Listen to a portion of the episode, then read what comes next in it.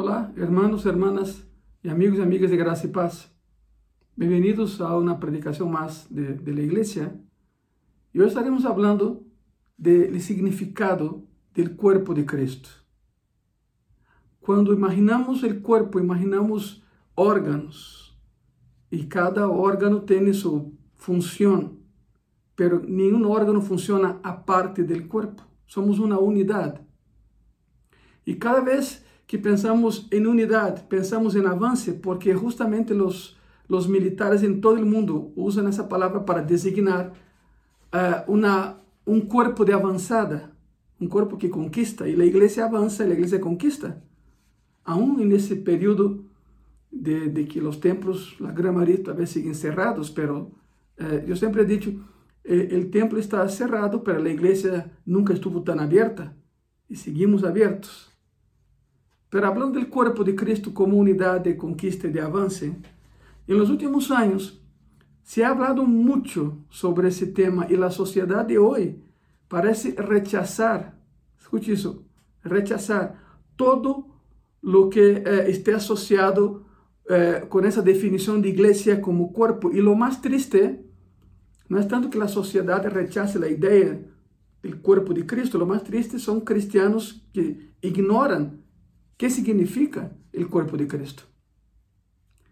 Es tan importante entender ese concepto que nunca sabremos de verdad dónde, pertene dónde pertenecemos o quiénes somos si no entendemos qué es el cuerpo de Cristo, el concepto del cuerpo de Cristo.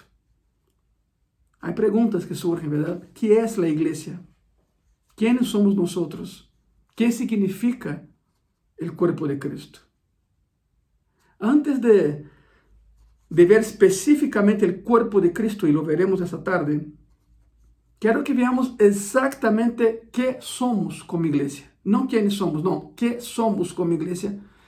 Y lo veremos a través de algunas metáforas expresadas en el, Antiguo, en el Nuevo Testamento. Perdón. ¿Qué es una metáfora? Una metáfora es una, una figura retórica de comparación con hechos reales. Es una comparación que nos ayuda a entender, con base en una realidad que vivimos, entender lo que todavía no hay pauta para entender. Esa es una metáfora. Y algunas de esas metáforas eh, del Nuevo Testamento provienen del Antiguo Testamento. Tres metáforas que el Nuevo Testamento usa para describir a iglesia, a iglesia de Cristo, que también son metáforas del Antiguo Testamento para describir a Israel, son la novia, la viña e el rebanho. São três metáforas que se usa para a igreja no Novo Testamento, pero no Antigo Testamento se usava para Israel. E cada uma dessas metáforas, repito, é uma, é uma designação de Israel no Antigo Testamento. Israel era a novia de Deus, era a vinha de Deus e era o rebanho de Deus. Isso lo vemos claramente no Antigo Testamento. E todas elas se repetem en el Nuevo Testamento aplicado a la iglesia. Pero claro, hay que separar los, los hechos, ¿verdad?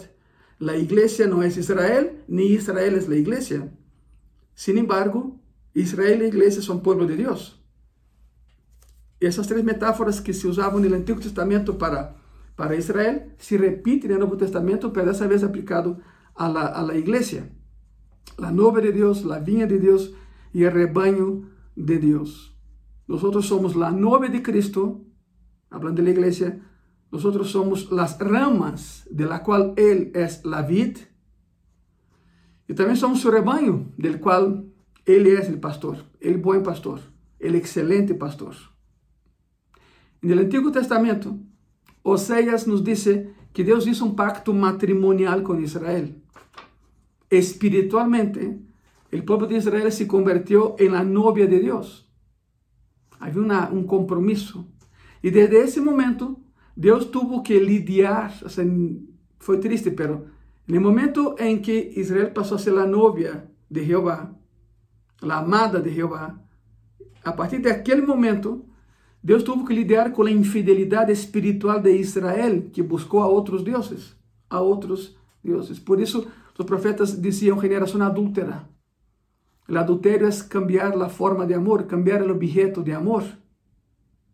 Israel había decidido seguir a otros dioses, siendo la novia de Jehová, y entonces Israel eh, adulteró porque cambió el objeto de amor. La fornicación, la fornicación es la expresión sexual del adulterio. Esa es la definición. Así como Israel, la iglesia también es vista como una vid.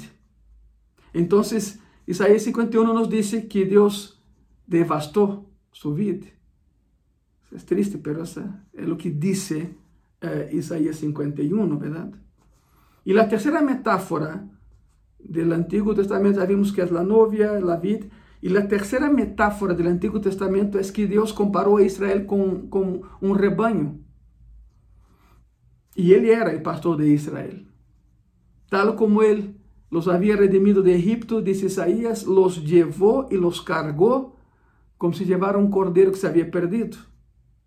Así que, después de la cautividad de Babilonia, Isaías dice otra vez que él reunió a los corderos en sus brazos y los cargó, simbolizando la relación con Israel como un pastor y su rebaño. El pastor cuida su rebaño, alimenta su rebaño, provee para su rebaño, dirige a su rebaño. Vemos las tres imágenes que Deus usou para determinar sua relação com Israel no Antigo Testamento. Por lo tanto, no Antigo Testamento, Deus escolheu a Israel como sua novia, plantou a Israel como sua vinha e guiou a Israel como seu rebanho. Ahí están las tres metáforas, las comparaciones con hechos reales o con cosas reales. Y cuando llegamos, como llegamos al Nuevo Testamento, Jesús aplica esas mismas metáforas a la iglesia. Es increíble. En primer lugar, la metáfora del Antiguo Testamento del matrimonio. Jesús la aplica a nosotros diciendo que Él es el novio y nosotros somos qué? La novia. Él dijo, yo soy el novio y recuerden que eh, en los evangelios, cuando el esposo se presentaba, había fiesta. ¿Por qué? Porque el esposo estaba ahí, ¿verdad? Había llegado el esposo. Y así nosotros como iglesia nos relacionamos con Cristo como una novia y con el novio. Ahora, déme explicar algo. ¿Por qué comenté de que llegaba el novio y había fiesta? Porque eh, la boda judía es diferente a la boda del occidente. He estado em várias bodas, ministrando em várias bodas, predicando em várias bodas, casando a los novios. E sempre sucede algo. Eh, o novio chega e espera a novia. ¿Verdade? Essa é a maneira ocidental. E não é primeiro, ele chega, está aí adelante, e a novia, e de pronto, quando a novia tarda duas horas em chegar, o noivo se desespera, o noivo já pensa que a novia desistiu. Pero allá, en el Oriente, e mais especificamente em Israel, é ao revés. É a novia quem espera al novio. Eu chamo isso a vengança. é a vengança porque agora é a novia que espera o novio. E onde está o novio?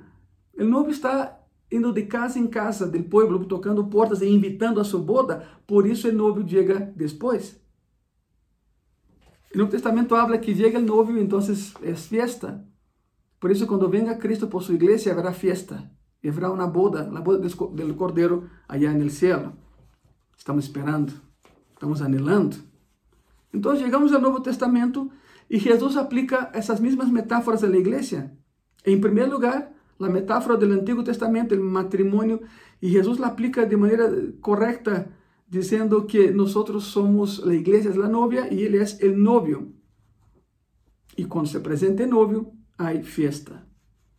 Y así nosotros como iglesia nos relacionamos con Cristo como la novia que espera el novio.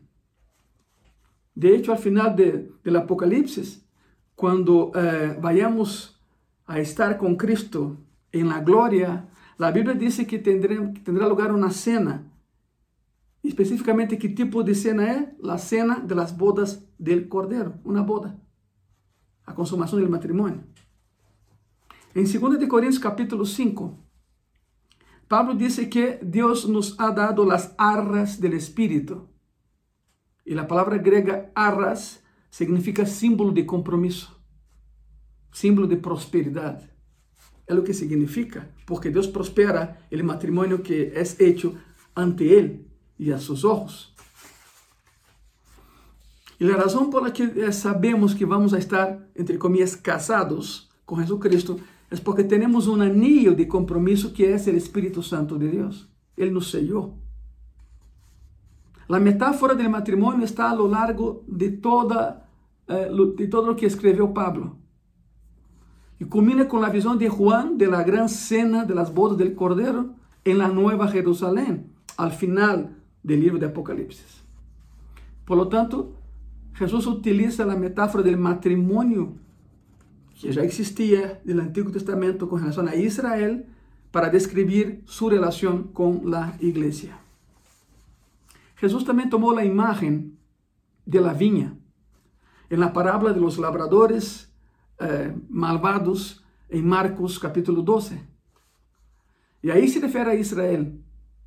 Y también la extendió porque en Juan capítulo 15 dice, yo soy la vid, vosotros los pámpanos. Significa, yo soy el tronco y vosotros las ramas que salen del tronco. Ahí se utiliza la misma metáfora, la comparación con cosas reales para entender un concepto abstracto. La iglesia son los pámpanos que dependen de la vid. Si tú separas una rama de un árbol, la rama va a morir.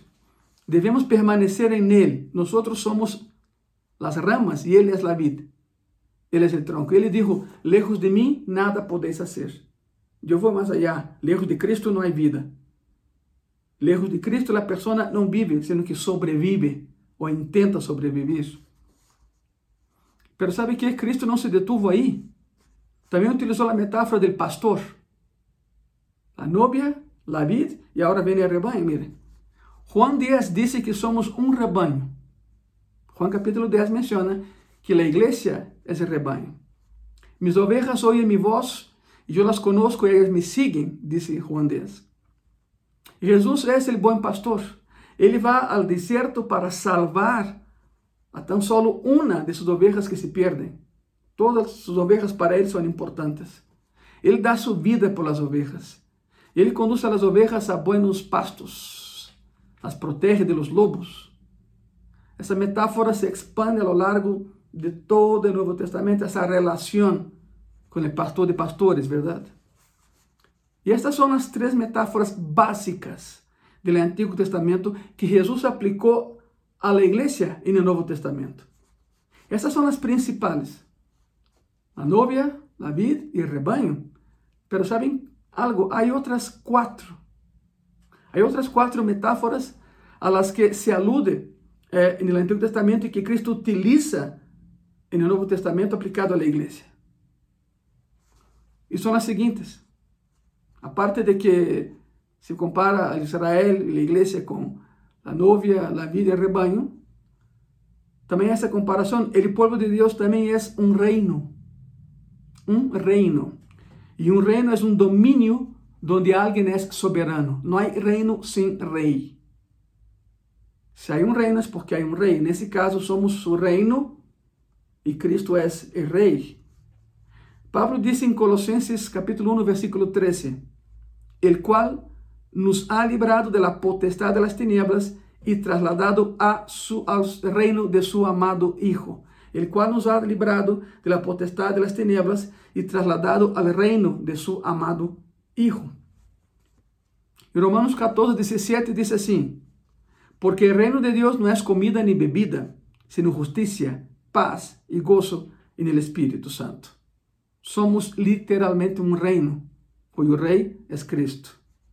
Há outra metáfora com a que nos, nos designa o Novo Testamento, também somos uma família. Também somos uma família, somos um reino, mas também somos uma família. Deus nos ha hecho nascer de novo em sua família. Ele nos ha adoptado. Ele ha enviado seu Espírito Santo a nossos corações por lo qual le chamamos Abba Padre, que em grego significa papá. Abba Padre é uma expressão de amor, Abba, papito, papá querido, uma expressão de carinho, uma expressão de cercania, uma expressão de intimidade. Em terceiro lugar, não só somos um reino e uma família, somos também um edifício. Um edifício.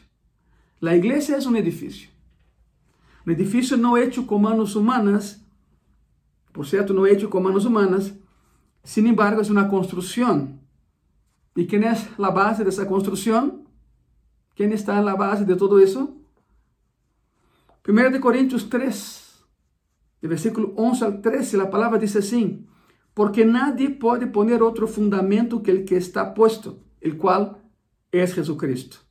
Y si sobre este fundamento alguno edificare oro, plata, piedras preciosas, madera, heno, hojarasca, la obra de cada uno se hará manifiesta, porque el día la declarará, pues por el fuego será revelada, y la obra de cada uno, cual sea el fuego, la probará.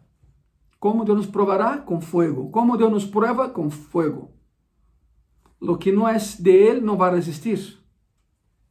Y somos construidos sobre esta base, de esa afirmación. Los apóstoles fueron los segundos en esa base y de ahí en adelante seguimos nosotros. Somos un edificio de Dios. Jesús es la base, edificó a los apóstoles sobre él y dos mil años después seguimos leyendo lo que los apóstoles dejaron escrito. A eso voy. Somos un edificio de Dios cuya base es Jesucristo. Somos la novia, somos la vid, somos un rebaño, somos un reino, somos una familia, somos um edifício. E depois temos em quarto lugar, somos um corpo. E a isso vou, o corpo de Cristo. Todo o que he hablado é para chegar ao tema desta tarde, a igreja como corpo de Cristo. Agora, há algo curioso nessa metáfora. Essa metáfora não tem equivalente no Antigo Testamento, é a única metáfora donde, donde Cristo eh, compara a igreja que não tem nenhuma comparação com algo que ele dijo en el Antiguo Testamento con relación a Israel. Es la única metáfora que no tiene equivalente en el Antiguo Testamento. Ningún equivalente. Las tres primeras tienen una importante equivalencia en el Antiguo Testamento. A las tres siguientes se las, se las alude, se hace mención eh, eh, en el Antiguo Testamento. Pero de esta no se hace alusión ninguna en el Antiguo Testamento en absoluto. Es algo nuevo, solo aplicable a la iglesia de Nuevo Testamento. Es más, el concepto de cuerpo de Cristo ni siquiera existía y ni existe en el Antiguo Testamento. Y quizá la pregunta sea esa. ¿Por qué es tan importante, pastor? Si eh, no hay ninguna mención de ella en el Antiguo Testamento, ¿por qué esta es tan importante? Porque esta es nuestra posición única en Cristo. No la compartimos con Israel, como las otras metáforas. No, esta es únicamente aplicable a la iglesia de Cristo. Somos o corpo de Cristo. Isso é único. Único. Não tem nenhum equivalente com Israel e com o Antigo Testamento. Essa é nossa identidade e nadie, nadie la pode roubar. A igreja não é um edifício físico, somos um edifício espiritual, somos uma comunidade, a comunidade de la cruz. É hermoso, não? Quando entendemos o conceito de que isso é único para nós. E não hablamos com soberbia, sino que sabemos quem somos e o que somos, lo somos em Cristo, nada mais. Quero que vayamos a 1 de Coríntios 12, por favor. 1 de Coríntios 12. Quero que vejam três características desse corpo. Já definimos o que somos. Já chegamos ao corpo de Cristo. E aí em 1 de Coríntios 12 temos as três características do corpo de Cristo. Isso é estratégico eh, eh, muy estratégico, muy importante. Y quiero que pongan mucha, pero mucha atención. Tres cosas que caracterizan al cuerpo y que están completamente detalladas en el capítulo 12 de, de 1 de Corintios es, número uno, la unidad. Número dos, la diversidad. Y número tres, la armonía. Unidad, diversidad y armonía dentro del cuerpo de Cristo que solo se aplica a la iglesia del Nuevo Testamento, no a Israel del Antiguo Testamento. Parte del motivo de por qué la iglesia de hoy en día está tan deteriorada en varios aspectos es porque las personas no están funcionando como un cuerpo. Eu comentei no início, pensa em corpo e pensas em órgãos que funcionam, pero em um conceito de corpo. E por que a igreja evangélica hoje está tão deteriorada muito antes da pandemia que vivimos? É porque não entende o conceito do corpo, não estão funcionando como corpo. Vamos começar. Em primeiro lugar, a primeira característica do corpo de Cristo aplicada à igreja é a unidade. Em primeiro lugar, a unidade. 1 de capítulo 12, versículo 12, a palavra diz assim: Porque así como el cuerpo es uno y tiene muchos miembros, pero todos los miembros del cuerpo, siendo muchos, son un solo cuerpo, así también Cristo. Y aquí el apóstol Pablo menciona al cuerpo físico y dice a, las personas que, que ellos son parte de un cuerpo que tiene varias funciones. Los órganos distribuidos alrededor del cuerpo, dentro del cuerpo, en el cuerpo, têm diferentes funções, mas funcionam todos como uma unidade. Não se pode tomar um corpo físico, desmembrá-lo e logo dizer-lhe que haga algo, porque não lo vai fazer. Não se lhe pode dizer a los membros desconectados, a ver, únanse outra vez e funcione. Não vai funcionar. Um corpo é uma unidade ou não existe. Ou o corpo é uma unidade ou deixa de ser corpo. Devemos ser uno em Cristo. Se nos separamos, estamos mortos. Por isso eu digo que somos as ramas, acuérdate. Ele é o tronco. Lejos dele nada podemos fazer. Se nos separamos de Cristo, se nos separamos uno de los outros, estamos mortos. Se acabou. Funcionamos como uma unidade ou não funcionamos. Somos uno e Cristo é a cabeça do corpo de la qual provém toda a instrução, todo el poder, toda la energía y todos los recursos para hacer con que cada parte del cuerpo funcione. Él es el centro, Él es la cabeza. No los pastores, no las pastoras, no los líderes eclesiásticos. Cristo es la cabeza y el centro del cuerpo. Sin Cristo el cuerpo deja de existir. La cabeza es la vida. Se puede cortar eh, eh, la mano o el brazo y la cabeza te mantendrá con vida. Não lo hagas, por favor, pero é a, é a comparação. E você pode cortar parte do corpo e a vida sigue Pero si corta la cabeza, la vida se acaba. Cristo es la cabeza. Si nos alejamos de Él, el cuerpo deja de funcionar. A eso voy. Lo mismo es cierto con el cuerpo de Cristo. La analogía es perfecta, ¿verdad? Cristo es nuestra cabeza y fuente de nuestra vida. Efesios 5, 23 dice así, porque el marido es cabeza de la mujer assim como Cristo é cabeça da igreja, la qual é seu corpo e ele é seu Salvador. Colossenses 1:18 diz assim: E ele é a cabeça do corpo que é a igreja. Ele que é o princípio, o primogênito de entre os mortos, para que em todo tenha a preeminência. Algumas pessoas pensam que são a cabeça da igreja. Não lo são, não lo somos. E a Bíblia lo deja, lo deja muito claro, a cabeça é Cristo. Todos somos corpo. Há líderes, claro que há líderes, há pastores, somos líderes, pero por encima de todo está Cristo, a cabeça. A grande pergunta é, primeira, a primeira característica do corpo de Cristo é a unidade. Juntos somos melhores que separados. Já sabemos isso. E a grande pergunta é se como as pessoas passam a formar parte do corpo de Cristo para que tenham vida e vida eterna. 1 Coríntios 12, aí mesmo, no versículo 13, diz assim: Porque por um solo espírito fuimos todos bautizados em um corpo, sem judeus ou gregos, sem escravos ou livres, e a todos se nos deu a beber de um mesmo espírito.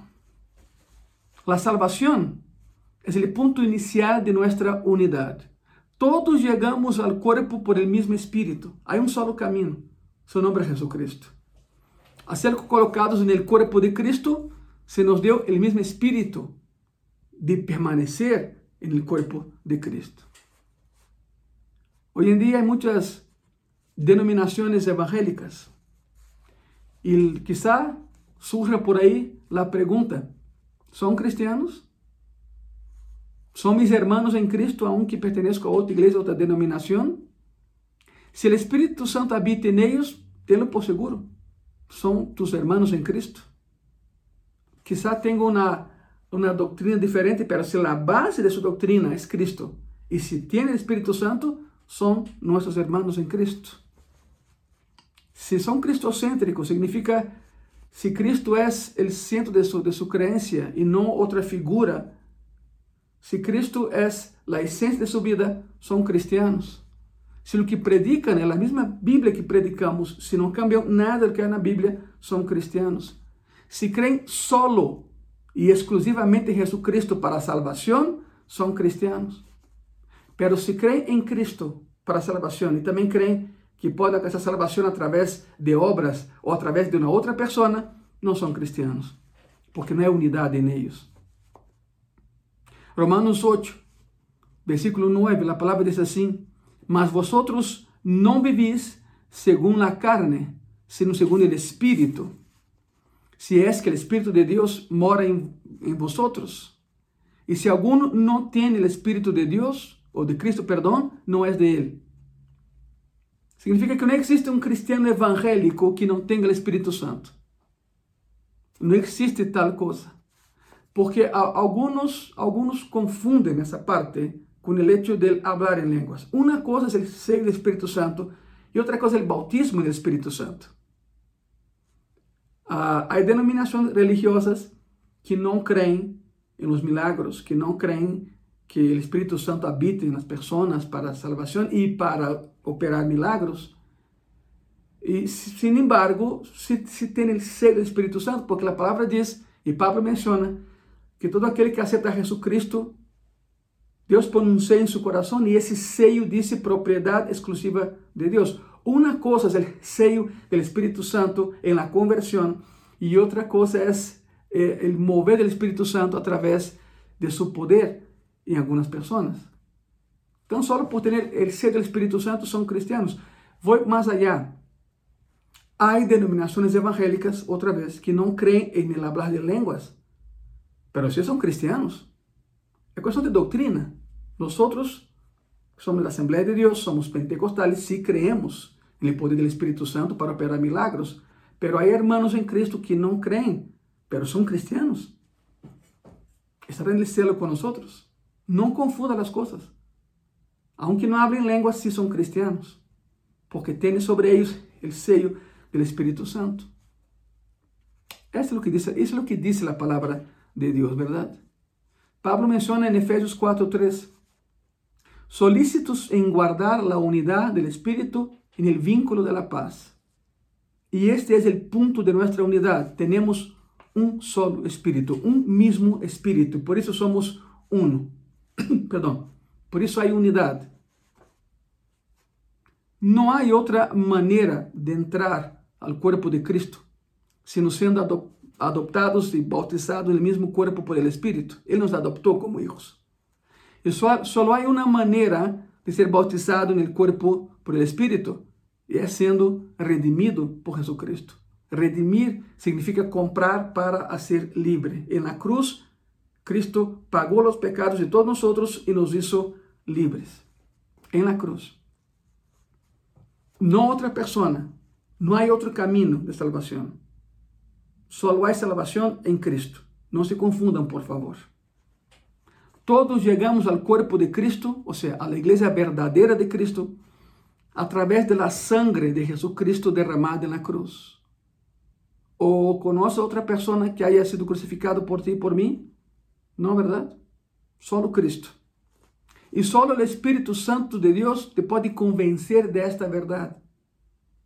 Eu posso estar falando aqui oito horas seguido, pero quem te convence de lo que estou falando é o Espírito Santo de Deus. Por isso, eu te pido, abre tu coração nesse momento e permita que o Espírito Santo entre e te cambie, pero de dentro hacia afuera. Hace alguns instantes apresentamos metáforas da igreja. Agora, vendo as metáforas que apresentamos da igreja, ha notado como cada uma delas, sem exceção, enfatiza a unidade? Hemos apresentado as metáforas e cada uma das metáforas radica em uma sola coisa, em la unidade. Miren isso, por favor. Somos la novia, somos la esposa com o marido. Escute isso. Somos um rebanho com um pastor. Somos um grupo de ramas de uma vid. Somos um reino com um rei. Somos uma família com um solo padre. Somos um edifício com um solo cimento. Somos um solo corpo com uma sola cabeça. Jesus Cristo. Somos uno. Todas as metáforas de Deus para referir-se a seu povo têm como ênfase a unidade. Somos uno. La Biblia no distingue ramas gruesas y ramas flacas, u ovejas cojas y ovejas extraordinarias. El mensaje del cuerpo de Cristo es un mensaje de unidad. Unidad, somos uno en Jesucristo. No hay lugar para la clase alta, la clase baja. Y voy más allá, te diré algo más. No existe tal cosa como un creyente aislado. Nenhum cristiano es un janeiro solitario, porque todos dependemos uno de los outros. Não há nenhum cristiano que seja parte do corpo que esteja sentado uh, aí solo. Tu estás sentado aí, que estás, estás vendo esse mensagem solo, pero se eres cristiano, não estás solo. Porque eres parte do corpo. E o corpo são vários membros. És parte dele, tanto como eu ou qualquer outra pessoa neste, neste momento vendo esse mensagem. Somos cristianos. Somos parte de algo muito mais grande que nós outros. Se somos um solo corpo, a pergunta é: Pastor, que passa quando o corpo se divide? Aí está o problema. Foi o que lhe passou em Corinto? Foi o que passou em Corinto. 1 de Coríntios, perdão. 1 de Coríntios capítulo 1, de versículo 11 ao 17. E a palavra diz assim: Porque he sido informado acerca de vosotros, hermanos míos, por los de Cloé, que há entre vosotros contiendas. Perdão. Quero dizer que cada um de vosotros dice, eu sou de Pablo, eu sou de Apolos, eu sou de Cefas e eu de Cristo. ¿Acaso está dividido Cristo? Foi crucificado Pablo por vosotros? Ou fustes bautizados em nome de Pablo? Dou graças a Deus de que a ninguno de vosotros é bautizado, sino a Crispo e a Gaio para que ninguno diga que fosse bautizados em meu nome. Também bautizei a la família de Estefanas, de los quais não sei se é bautizado algum outro. Pois não me enviou Cristo a bautizar, sino a predicar o Evangelho, não com sabedoria de palavras, para que não se haga vana la cruz de Cristo. Pablo está dizendo: somos um, a cabeça é Ele. Em todas as metáforas, se hace hincapié en la unidad. En la unidad. Si la iglesia llegara a ser una en términos de la vida del cuerpo y comenzar a ministrar a las necesidades espirituales de los demás, el mundo nunca podría detener a la iglesia. ¿Y sabe por qué la iglesia a veces detiene? Porque falta unidad. Onde não, há, onde não há unidade, não há um solo corpo, há vários corpos. E cada quem ralando para um lado. E não podemos fazer nada assim. Sem unidade, não há nada.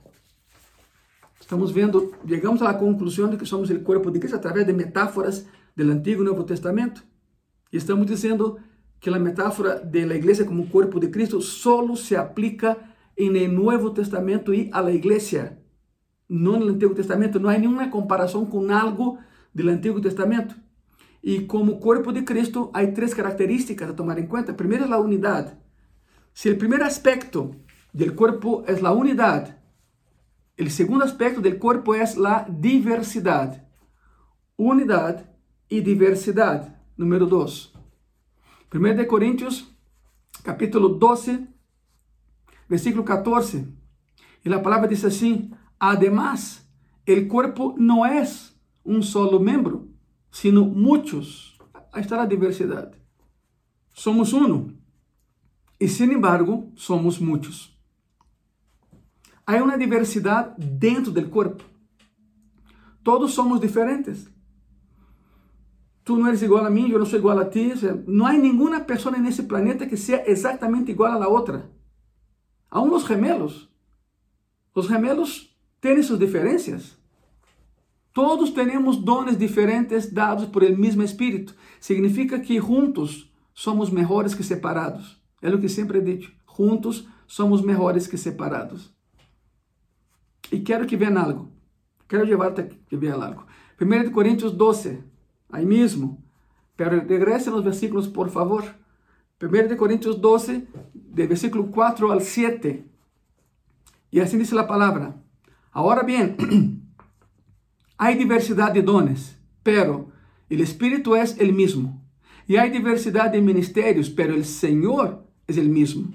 E há diversidade de operações, pero Deus, que hace todas as coisas em todos, é o mesmo.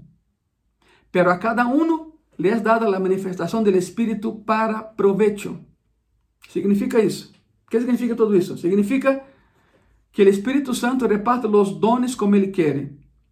Jesucristo llama al ministerio a quien Él quiere y Dios el Padre aprueba la manifestación de los dones en los ministerios.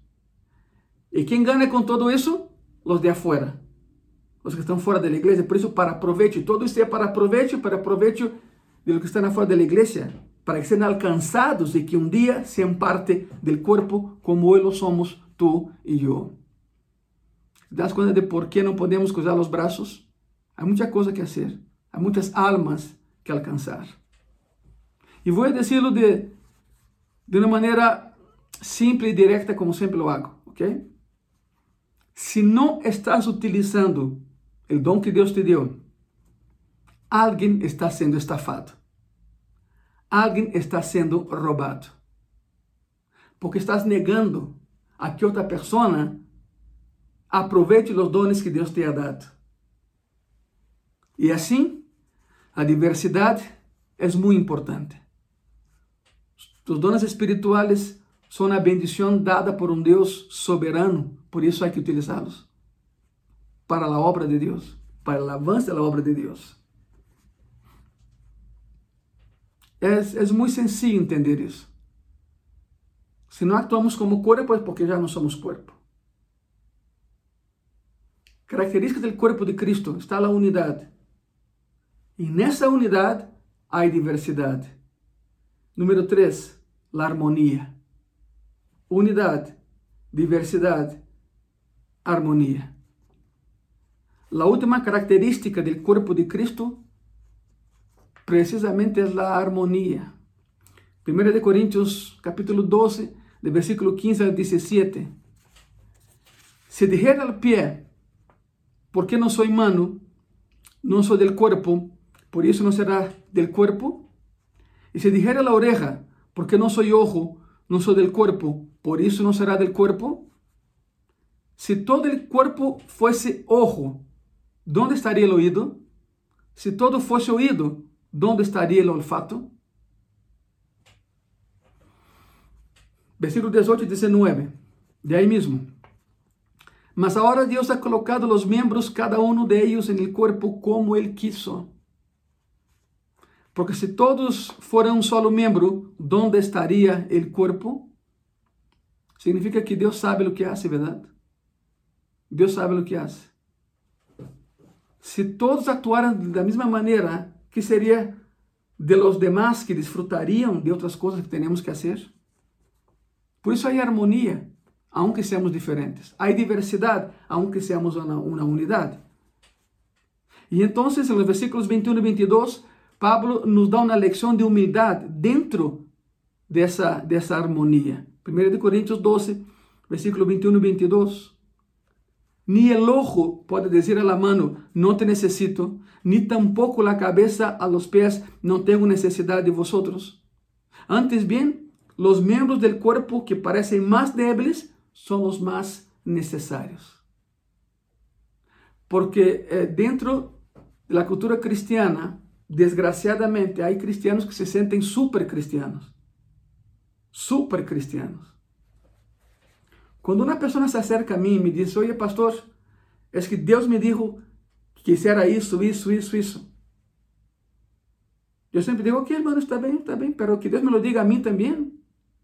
Si voy a actuar por lo que tú estás diciendo, no quiero equivocarme, porque Dios todavía no me habla nada. Y tú y yo tenemos el mismo espíritu, el mismo Dios. Somos un cuerpo, somos una unidad. Una cosa es que alguien te diga eso y otra cosa es que alguien se acerque a ti y te dice, pastor, eh, eh Dios me dijo algo, así, así, así.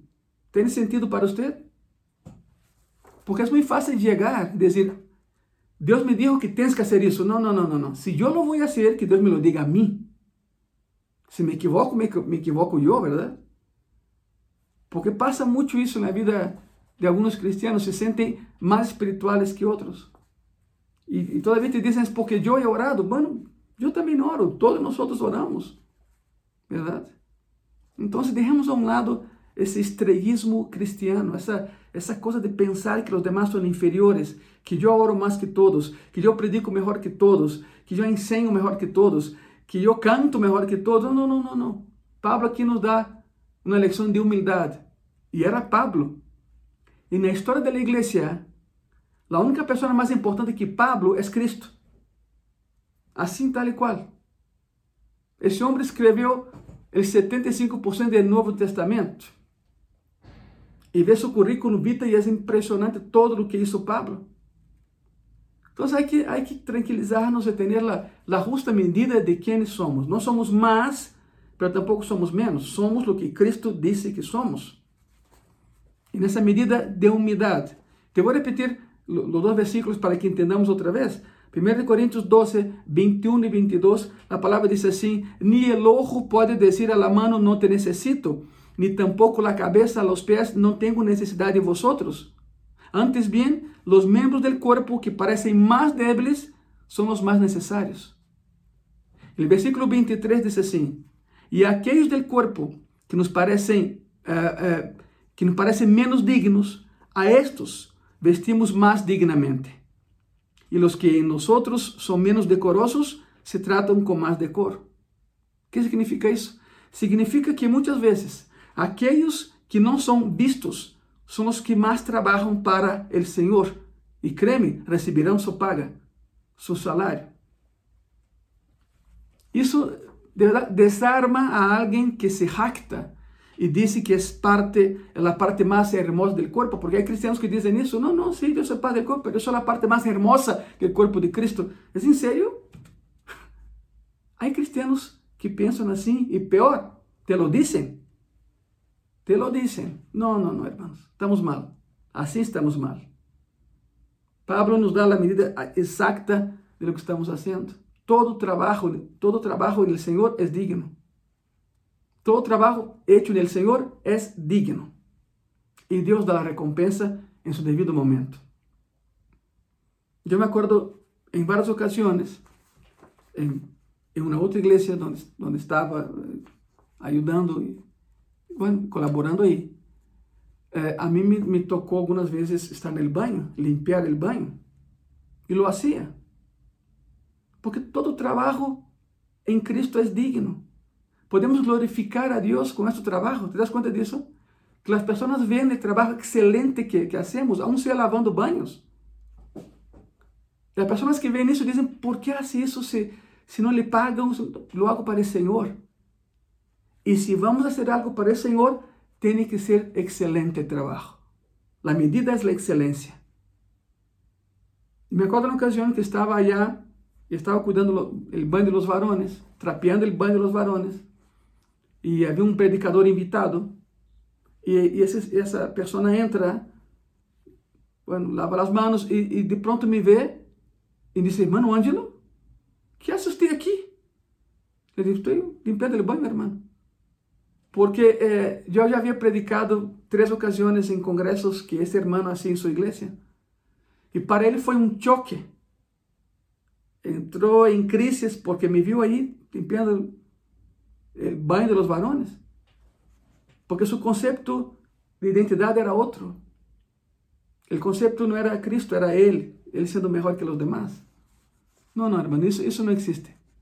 Não somos mais, mas tampouco somos menos. Somos lo que Cristo dice que somos. Y todo trabajo hecho en Él y para Él es digno. Y tenemos que hacerlo con excelencia. Tienes que hacerlo con excelencia. El versículo 24 dice así, 1 Corintios 12, 24. Porque los que en nosotros son más decorosos no tienen necesidad, pero Dios ordenó el cuerpo dando más abundante honor al que le faltaba. Los órganos internos eh, que son feos, no me diga que tu hígado es muy bonito, los órganos internos que son feos, que não são nada agradáveis à vista, são a essência da vida que temos. E essa parte que faz o trabalho que não vemos funciona para manter o corpo vivo. A isso vou. Hermanos e hermanas que trabalham para o Senhor e que quase nunca nadie los vê, são essenciais para o bom funcionamento do corpo de Cristo. São os órgãos internos que nadie vê, pero que se deixam de funcionar, não há vida. 1 de Coríntios 12, versículo 25 e versículo 26. Para que não haya desavenencia en el cuerpo, sino que los miembros todos se preocupen los unos por los otros. De manera que, si un miembro padece, todos los miembros se duelen con él. Y si un miembro recibe honra, todos los miembros con él se gozan. Lloramos con los que lloran y reímos con los que se ríen, dice la palabra. Hermano, hermana, amigo y amiga de gracia y paz. La iglesia, tal y como la diseñó Jesucristo, es una unidad llena de diversidad y que funciona en armonía. Cualquier cosa, escuche bien y se ponga mucha atención, cualquier cosa qualquer grupo, qualquer corporação que se diga igreja, pero que não conta com esses três elementos, simplesmente não é igreja. Não é igreja. Unidade, diversidade e harmonia. Quizás seja um grupo, quizás seja uma comunidade, quizás seja um clube social, pero nunca será uma igreja. Não é uma igreja. Nuestra unidad es la unidad del Espíritu. Y habrá verdadera unidad espiritual cuando nos humillemos, cuando miremos la necesidad de los demás, cuando amemos con un amor verdadero y no fingido. Y cuando empecemos a ministrar nuestros dones espirituales unos en los otros en esa armonía, entonces sí seremos iglesia. Pido a Deus de verdade que o mundo nos mire como graça e paz, igreja graça e paz, e que o mundo diga, sim, Cristo é real. Vê-los? Vê-los? Tão solo por vernos, o mundo se dará conta de que Cristo é real, que o Deus que predicamos é um Deus real. Pero para isso, há que actuar como corpo.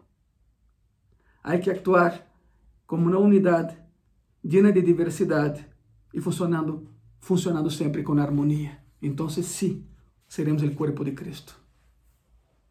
Y si todavía no eres parte del cuerpo de Cristo, yo te invito a que venga a gracia y paz con nosotros. Sé parte de algo mayor que tú. Sé algo, sé algo, sé, parte de algo todavía más importante que tú, con todo respeto. Es el cuerpo de Cristo, el que hace la diferencia. Vamos a orar. Cerra tus ojos, por favor. Senhor Jesus, te pedimos de todo coração e te pedimos, por favor, que nos dê a oportunidade de funcionar como uma unidade, lleno de diversidade, pero em harmonia, que são características da igreja como corpo tuyo, como corpo de Cristo. Ajuda-nos, Senhor, a funcionar de tal maneira em que o mundo possa ver que eres real, tão solo por vernos Todos temos problemas, pero isso não nos quita a alegria de servirte. Todos enfrentamos situações adversas, pero isso não demerita, Senhor, al Deus que temos. Por favor, llenos de tu presença, llena-nos de tu poder para que podamos funcionar como um corpo, vários membros, e cada membro é importante para o funcionamento do corpo, pero todos em humildade, não creyendo que somos melhores que outros, em unidade, Senhor. Em tus manos estamos, em nome de Jesus. Amém. Amém. Somos um corpo, funcionemos como unidade. E hablando do corpo e de unidade, les tenho uma excelente notícia.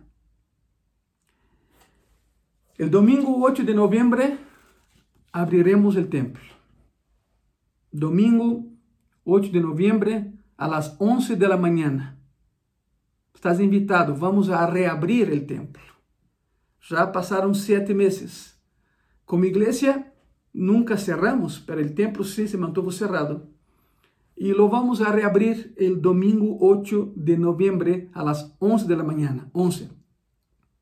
Estamos planeando fazer um solo culto, pero se é necessário, hacemos dois seguidos, pero com diferença de meia hora entre um e outro para a sanitização do auditório. Já temos todo preparado, já lo sabem, em, las redes sociais da igreja ha circulado um vídeo onde explicamos nossa nova realidade, a limpeza de manos com gel antibacterial, a sanitização de los zapatos, a sanitização do ambiente, a sana distância, o cubre-boca obrigatório. Todo isso lo vamos fazer, não te preocupes, vamos a manter todo dentro do protocolo que temos de saúde, para que todos estemos bem, verdade? Te comento, com a sana distância, com a sana distância, hemos disponibilizado 64 sillas, 64. De todas as que temos, com a sana distância para todos os lados, são 64. Recomendamos aquí no traigan niños porque no habrá ministerio infantil, al menos hasta que terminemos el año, no vamos a arriesgar a nuestros niños, entonces el ministerio infantil no va a funcionar. Si vas a traer a alguien, si no hay de otro y tienes que traerlo, ok, pero manténlo junto a ti, en ese espacio reservado a ti. Entonces en las redes sociales están las medidas de sanitización, pero te invito a que vengas con nosotros en la reapertura del tiempo de gracia y paz uh, el día 8 de noviembre, domingo por supuesto, a las 11 de la mañana. Estamos planeando un solo culto, pero si vemos que no vamos a alcanzar, hacemos, eh, terminamos el culto y hacemos otro depois de meia hora. Meia hora para quê? Como tempo para sanitizar. Temos as máquinas já, as máquinas, se põe a máquina para sanitizar todas as cias, os banhos, por supuesto, também sanitizados, todo estará preparado para que o dia 8 de novembro a las 11 de la mañana, 11 de la mañana, podamos reabrir el templo con todas las medidas de sanitización y haremos un culto de acción de gracias, porque ya pasó mucho tiempo. Esperamos por mucho tiempo que el gobierno nos diera más tiempo, pero ya no podemos, ya no podemos seguir así. Abriremos, abriremos, pero con las medidas, repito, completas medidas de sanitización y para que tú llegues sano y salgas sano y lleno, y lleno de Jesucristo. Por lo tanto, são boas notícias. São muito boas notícias. Tragam cubrebocas, por favor, todos com cubrebocas, senão não vas a poder entrar. En la porta tendremos um filtro para a temperatura corporal, o gel antibacterial, o lavado de, de, de, los, de los zapatos, por supuesto, e com cubreboca. Traga cubreboca, senão não vas a poder entrar. Muito bem. Pois chegou a hora, lo vamos a hacer. Há expectativas, há ilusões, por supuesto que há também uma história de que, mm, de que não sei, quizá regressemos a semáforo rojo na cidade de México, não sabemos. Pero o que sí sabemos é que o dia 8 eh, de novembro, domingo, reabrimos eh, os portones do Templo de Graça e Paz, do Auditório de Graça e Paz, las 11 de la mañana e eres mi invitado. Vengan a passar um tempo com Deus. E seguimos cuidándonos e seguiremos cuidándonos e seguiremos obedecendo à autoridade constituída eh, na Cidade de México a nível federal. Por lo tanto, bem-vindo a Graça e Paz e que Deus te bendiga.